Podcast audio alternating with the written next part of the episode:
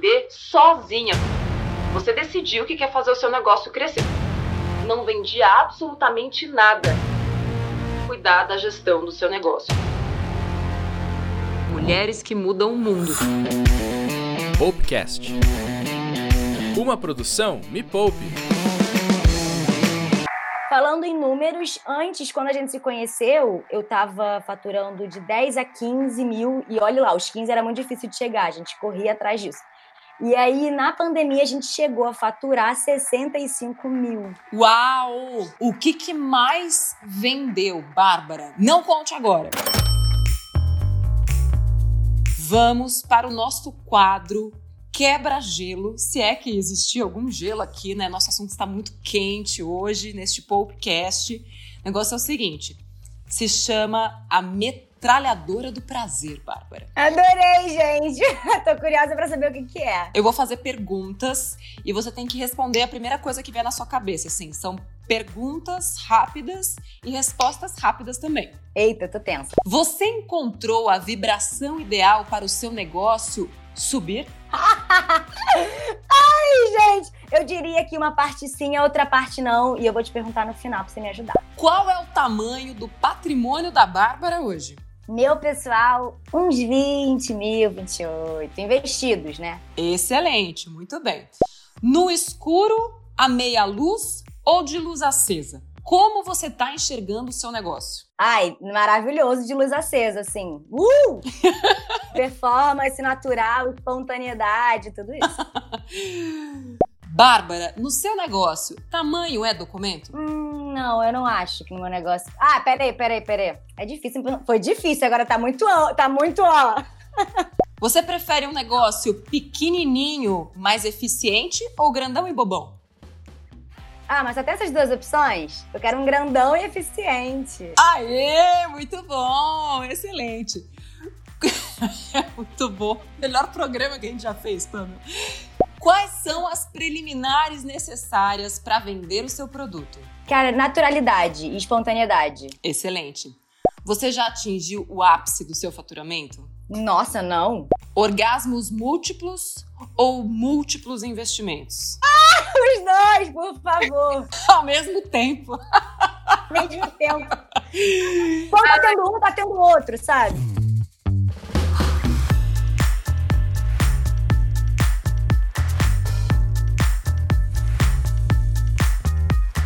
Para quem não faz a menor ideia do que está acontecendo, eu sou Natália Arcuri, fundadora da Me Poupe, especialista em finanças pessoais e empresariais.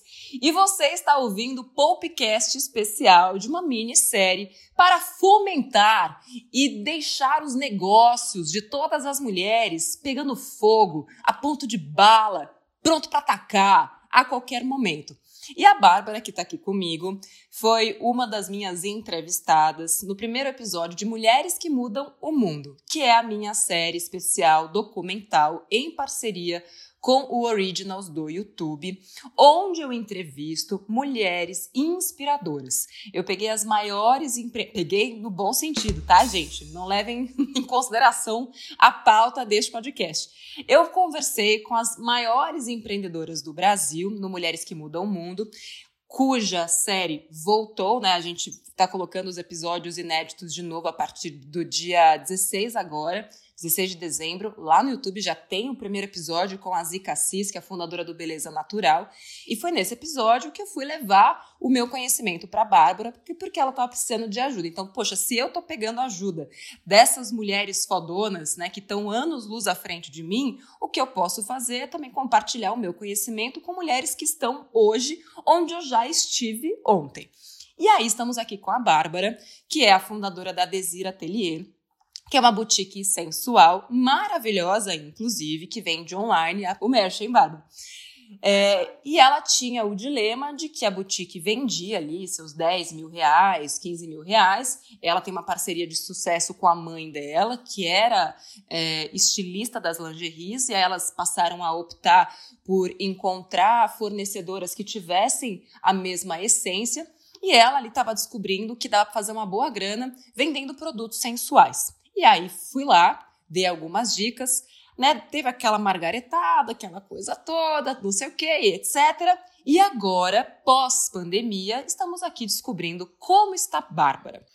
Muitas coisas aconteceram. Depois de janeiro, né? Que foi quando a gente se encontrou. Primeiro que isso foi a, a nosso encontro, e aí pouco depois aconteceu a pandemia. E na pandemia a Desir estourou muito por conta da boutique sensual. Me conta, e... por conta da boutique sensual. As pessoas começaram a transar mais durante a pandemia? então, eu acho que eu acho que tem essa questão de você estar tá em casal, né? Também tem essa parte, você estar tá em casal e querer inovar, porque o negócio está ali muito na rotina, não tem nada de novo. Mas também teve o outro lado, de uma mulher que estava solteira, estava sozinha, estava em casa e que às vezes esse lado dela, é, na, em relação à sexualidade dela, estava um pouco abandonado. Só que dentro de casa, sem fazer nada, não tem muito que não tem muito assim, para onde eu vou olhar, sabe? E a gente foi muito um momento acho que de todo mundo olhar para dentro de si. E essa parte da sexualidade fez parte também, foi importante, as pessoas começaram a ter esse olhar, sabe, para sexualidade. Então não foi só o público casado, de jeito nenhum. Eu vejo, na verdade, muitas mulheres solteiras querendo se conhecer mais e vendo os produtos como um caminho para isso, que é de fato que eu quero levar com a Desir. Quando a gente se conheceu, você deixou isso bem claro, me lembra até das palavras que você usou que a Desir é um dispositivo para levar a mulher direto ao autoconhecimento e ao prazer. Era uma frase bem parecida com essa, se não é exatamente essa frase. É, e mais do que nunca isso foi necessário. Naquela época, eu também lembro que tinha uma questão de aumentar as vendas, né? É como se você tivesse chegado num, num platô. Você tinha crescido, mas não conseguia crescer mais. Como é que está hoje? Então, exatamente, era muito essa necessidade que eu queria a sua ajuda. E a pandemia, querendo ou não, ela me ajudou muito. Porque, como estava todo mundo dentro de casa, os meus produtos são muito dentro de casa também, né? Você usa dentro de casa. Então, e toda essa, essa ideia de você se conhecer e tudo mais, de inovar, então ajudou. E assim, é, eu também vi várias reportagens, jornais, revistas de sexy shops, de boutiques sensuais, é, notícias de boutiques sensuais nessas plataformas, entendeu? Duas plataformas me convidaram também para falar sobre, então também fiquei muito feliz, mas eu também vi notícias de outras boutiques sensuais. Então eu sei que quando as pessoas vêm e leem isso, elas falam, como assim? Mas só eu então que não estou participando disso? Só eu que ainda estou com um tabu? Só eu que que estou distante da minha sexualidade? Então isso ajudou também. E Bárbara, em que ponto estamos hoje, já que Desir tá assim vendendo a dar com pau, literalmente, vibratório, inclusive, é, que ajuda você precisa? Então, uau, já nessa pergunta? Deixa eu abrir aqui minhas notas, calma. Eita, que tem lista! Nath, quero saber quais foram suas estratégias chaves para transformar sua empresa no que é hoje. As estratégias-chave foi colocar o foco onde eu ocupava menos tempo, menos do meu tempo, para obter o máximo de resultado. Eu acho que. E, e isso serve para qualquer negócio, a qualquer momento. E também está sempre com. Está sempre um pouquinho além dos riscos. Então, toda vez que eu tinha uma decisão para tomar difícil, que eu sabia que ia crescer o meu negócio, eu avaliava antes quais eram os riscos daquela decisão e aí entendia o que, que podia acontecer. Tá, se eu tomar esse caminho, o que, que pode acontecer? E aí, antes mesmo de tomar aquela decisão, eu já me protegia daqueles riscos todos que eu tinha mapeado. E aí eu tomava a decisão muito mais segura do que eu estava fazendo. Então, deixa eu tentar pegar um, um exemplo aqui para você. Vamos lá. Quando eu comecei meu negócio, minha estratégia, meu modelo de negócio era fornecer conteúdo de graça para as pessoas e monetizar né, a minha empresa a partir de patrocínio de grandes marcas. Então eu foquei quem era o meu público-alvo, mas não o meu público-alvo é, audiência do canal. O público-alvo, ou seja, para quem eu ia vender de fato, que eram as maiores empresas, empresas que tinham é, valores conectados com os meus. Então, eu fiz essa segmentação. Eu quero trabalhar com empresas que estejam focadas no bolso do consumidor e que não queiram explorar as pessoas, que realmente tenham produtos e serviços que facilitem o crescimento financeiro do meu público. Então, no momento em que eu fiz esse recorte e consegui dar sim para as empresas que eu queria, eu também, ao mesmo tempo, tive que dar muitos nãos. E isso é difícil se você não souber por que você está tomando aquela decisão. Então, por isso a questão de avaliar os riscos. Eu sabia o risco que eu corria, porque o mercado que eu estava apontando era muito menor. Imagina, empresas enormes, dispostas a pagar o que eu estava cobrando e que realmente quisessem trazer benefícios para o consumidor final. Mas eu percebi que seguindo é, aquela minha intuição, seguindo o que realmente eu acreditava que era importante e trabalhando todos os dias com essa verdade, essas empresas chegavam até mim, sabe? Eu não precisava nem fazer muito esforço para vender, porque a essência estava tão clara que as, as empresas vinham. Então, eu sei que é, é, muito mais do que isso, né? São cinco anos, né? Nessa, nessa toada, mas toda vez que eu ia tomar uma decisão, eu sabia quais eram os riscos e o que, que eu precisava. Outra coisa nessa questão de riscos, quando eu comecei a empresa, eu tinha só uma é, um cliente, né? Que era uma corretora de valores que eu tinha fechado um contrato de longo prazo, o que também foi uma excelente estratégia, porque muitas pessoas acham que ah, poxa, mas eu vou fechar um contrato de longo prazo, vou ficar presa, vou ficar amarrada. E para mim era o contrário. Aquele contrato de longo prazo era o que garantia a minha liberdade, porque eu tinha certeza que aquele dinheiro ia cair na conta da minha empresa e aí eu tinha liberdade para explorar possibilidades. Então, mas qual era o risco? O meu único cliente chegar um dia e falar: não quero mais. Apesar de em contrato, se ele fizer isso, ele tinha que me pagar é, metade do que ainda faltava do contrato, porque eu já não era besta nem nada, né? Tipo, já botei ali no contrato. Se você me, me der o pé na bunda, você vai ter que me pagar metade do que você falou que ia me pagar. É, e aí eu entendi que era um grande risco. Falei, bom, então o que, que eu preciso? Pelo menos mais dois clientes fixos. E aí eu vou ficar mais tranquila para começar os meus novos rolezinhos. Então eu fui assim, ó, por etapas. Então tá, primeiro eu preciso de três clientes fixos. Levou dois anos. Fui lá e consegui. Ok, agora eu posso cobrar mais caro e fazer mais publicidade de curto prazo, cobrando muito mais, porque dá um trabalho do cacete fazer conteúdo que fosse bacana para quem assistisse, bacana para a marca que pagava, né, bom para todas as partes. E então eu fui é, avaliando os riscos, colocando essas metas mais segmentadas por tempo. Não era assim, tipo, ah, eu preciso ter três clientes, tipo, esse mês. Eu sabia que essas coisas poderiam levar tempo. Então, eu me dava prazos também é, correspondentes ao tamanho da dificuldade que eu tinha colocado para aquela meta. Te ajudou? Ajudou. Obrigada. eu quero perguntar uma coisa, eu fiquei na dúvida. Mas o que, que o Me Poupe ajuda para essas empresas grandes? que eu não sei? Excelente pergunta. É, aí é que tá. Também fazia parte da estratégia do negócio. Porque qual é a relevância para essas empresas de ter uma grande influência positiva falando bem dos produtos deles? Isso tem valor. E no começo eu não enxergava este valor, tanto que eu tinha muita dificuldade de cobrar mais caro até que eu comecei a entender os indicadores de sucesso das marcas.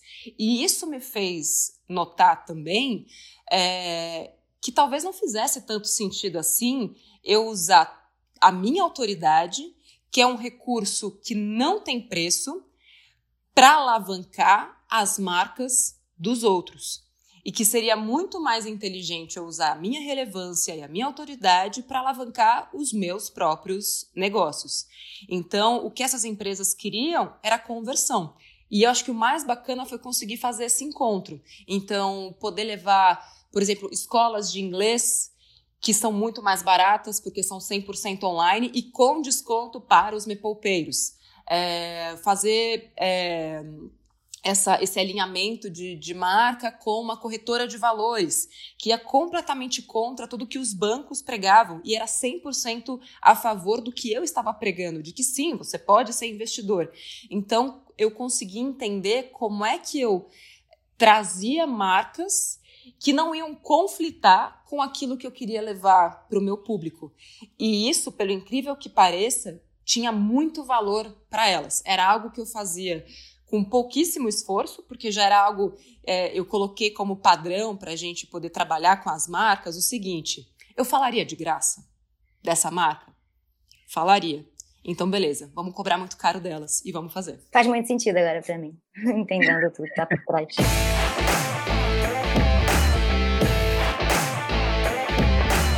Eu quero saber, além da pandemia, que no seu caso te trouxe alguns benefícios, né? Porque as pessoas ficaram mais sozinhas, elas ficaram mais autocentradas, as mulheres com certeza começaram a pensar mais. Poxa, o que, que eu estou fazendo comigo? Né? E mesmo dentro do Me Poupe, a gente tem essa percepção também, né? Das mulheres dando mais valor para si próprias. E isso passa pela vida financeira, passa pela vida sexual, passa pela vida afetiva, enfim, tudo, né? Trabalho. É, e a Bárbara? Desde que a gente se encontrou, que a gente teve aquele momento, Bárbara, vou te pegar pelos cabelos. Bárbara teve a capacidade de falar na minha cara que não fazia chás de lingerie porque era de final de semana. E ela não gostava, não queria trabalhar de final de semana. Toda aquela polêmica, mas realmente é algo comum. Pô, já trabalho a semana inteira, tal, ainda vai ter que fazer isso no final de semana. E aí veio a pandemia e realmente não teve mais chá de lingerie nenhum. Como é que você se virou nos 30 depois daquilo, Bárbara? Então, primeiro eu vou ter a oportunidade de me justificar. Aquela brincadeira.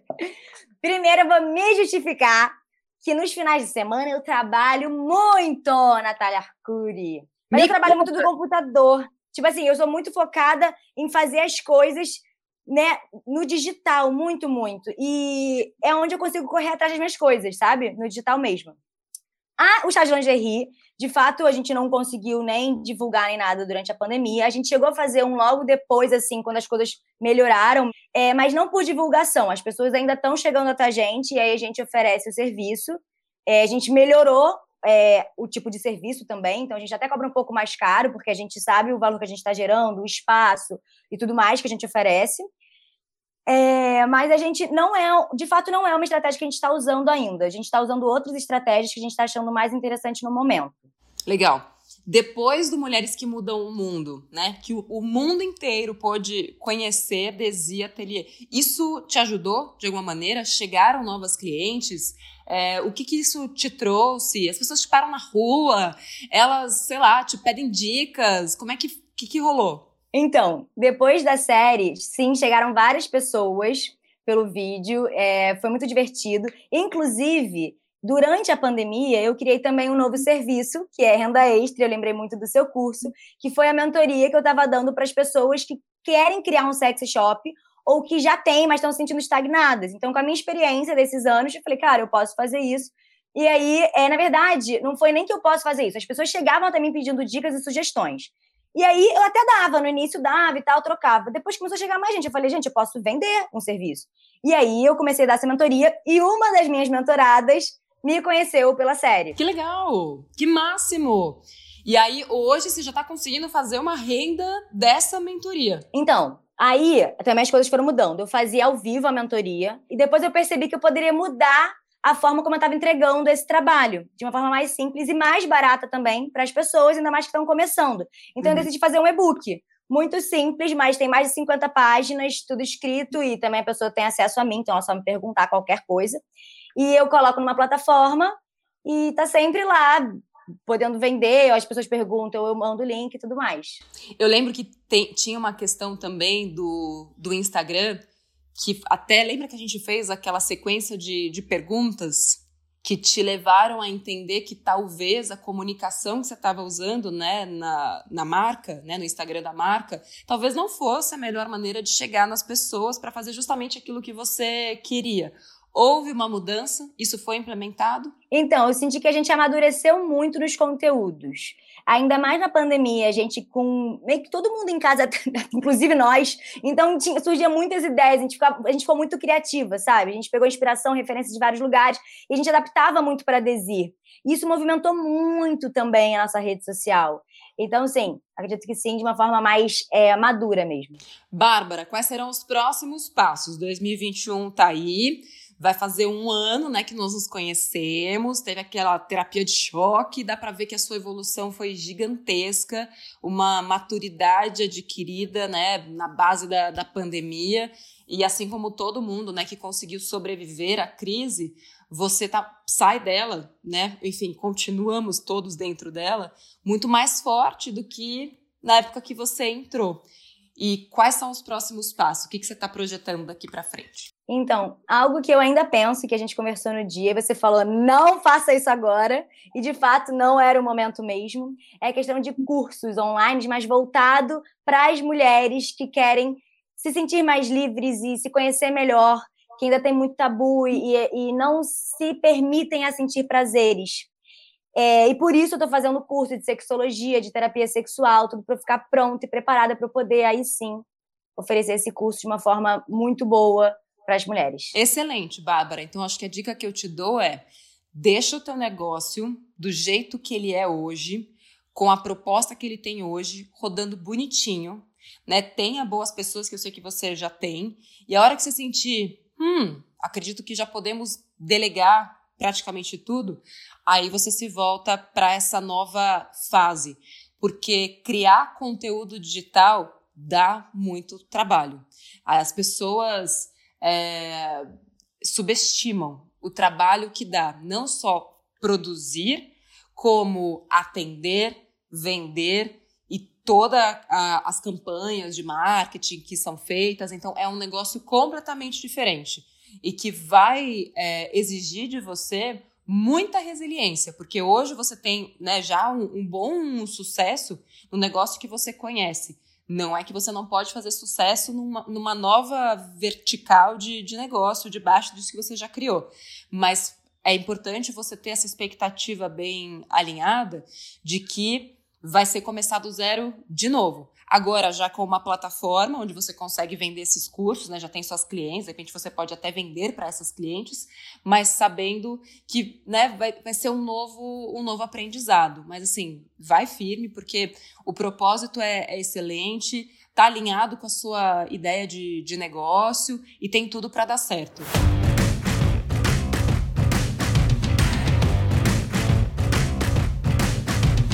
Vamos lá, Bárbara. Agora eu quero saber a pergunta que não quer calar. Qual é o produto que mais está saindo durante a quarentena? O sugador. O sugador! O que, que é o sugador? E tem desconto para mepoupeiros? Ou mepoupeiras? Que eu ainda não sei pra que, Óbvio que é. Que tem desconto. A gente vai dar 10% de desconto para todo mundo. Só usando o código MEPOUPE10 você tem desconto em todo o site. Eba! E, a... e o que, que é o sugador? Tira o Jobs da sala, por favor. Bom, o produto sugador tem uma tecnologia muito diferente do que a gente está acostumado com brinquedos de boutique sensual. E assim, eu gosto de falar também porque as pessoas escutam sugador e acham que é um ser humano fazendo. E na verdade, não, graças a Deus, não é isso. É uma tecnologia super diferente. É como se fosse uma membrana dentro do produto e fica meio que fazendo uma sucção mesmo com o seu clitóris. Ele é um estimulador clitoriano. Então ele fica meio que tirando o ar ali do, da região do clitóris e fica fazendo essa, esse movimento, entendeu? E aí tem várias sucções, você escolhe é, o que você gosta mais, e, e é, uma, tem uma, é uma tecnologia incrível. Quanto que custa o sugador, Bárbara? Até para saber se o ticket médio das pessoas aumentou, diminuiu, como é que tá a tendência desse mercado? Então, hoje em dia a gente tem dois tipos de sugadores um com uma marca bem conhecida e o outro que não tem uma marca conhecida, por isso o valor é menor, mas a funcionalidade dos dois é incrível da mesma forma. Realmente a diferença de marca e tecnologia. Então, o sugador com a marca mais conhecida, ele é R$ 599,90, sem desconto. Lembrando que vocês têm 10% de desconto, então aproveitem! E o outro sugador mais barato é R$ 249,90. Gente, marido é mais barato, brincadeira. É mais caro, o marido é bem mais caro. Bárbara, e eu tô chocada que, pô, é um ticket alto, né? E provavelmente a pessoa, quando compra é, o sugador, ela não compra só o sugador, né? Então, ó, desejo sucesso. Muito obrigada. Quero os meus 10% de desconto. Amo as lingeries Desir que eu tenho em casa, são maravilhosas. E sucesso para você. Muito obrigada, Nath, de verdade. É isso. Eu tenho que dar o tempo ao tempo mesmo, eu tô dando. Preciso me formar nisso. é, com calma e aí sim, tá preparada. Boa! Se você acredita que este episódio vai abrir a cabeça de uma mulher empreendedora que você conhece, não importa de que área de trabalho ela esteja operando. Aqui a gente está falando de uma boutique sensual, mas as dicas que eu passei aqui para a Bárbara e o exemplo da Bárbara, ele pode funcionar para qualquer mulher. Então já pega o link aqui embaixo, compartilha esse podcast com todas as mulheres que você conhece e vamos perder o tabu o pior tabu do Brasil, que não é o sexo, é o dinheiro. Então compartilhe esse, esse, podcast com todo mundo. Não esquece de seguir a gente aqui em todas as redes sociais, arroba Me Poupe na web, Me Poupe no YouTube, maior canal de finanças do mundo, arroba Natália Arcuri. Não esquece de pegar o desconto da, da Bárbara, também está aqui na, na descrição em algum lugar aqui desse podcast. Beijo para você e até o próximo podcast.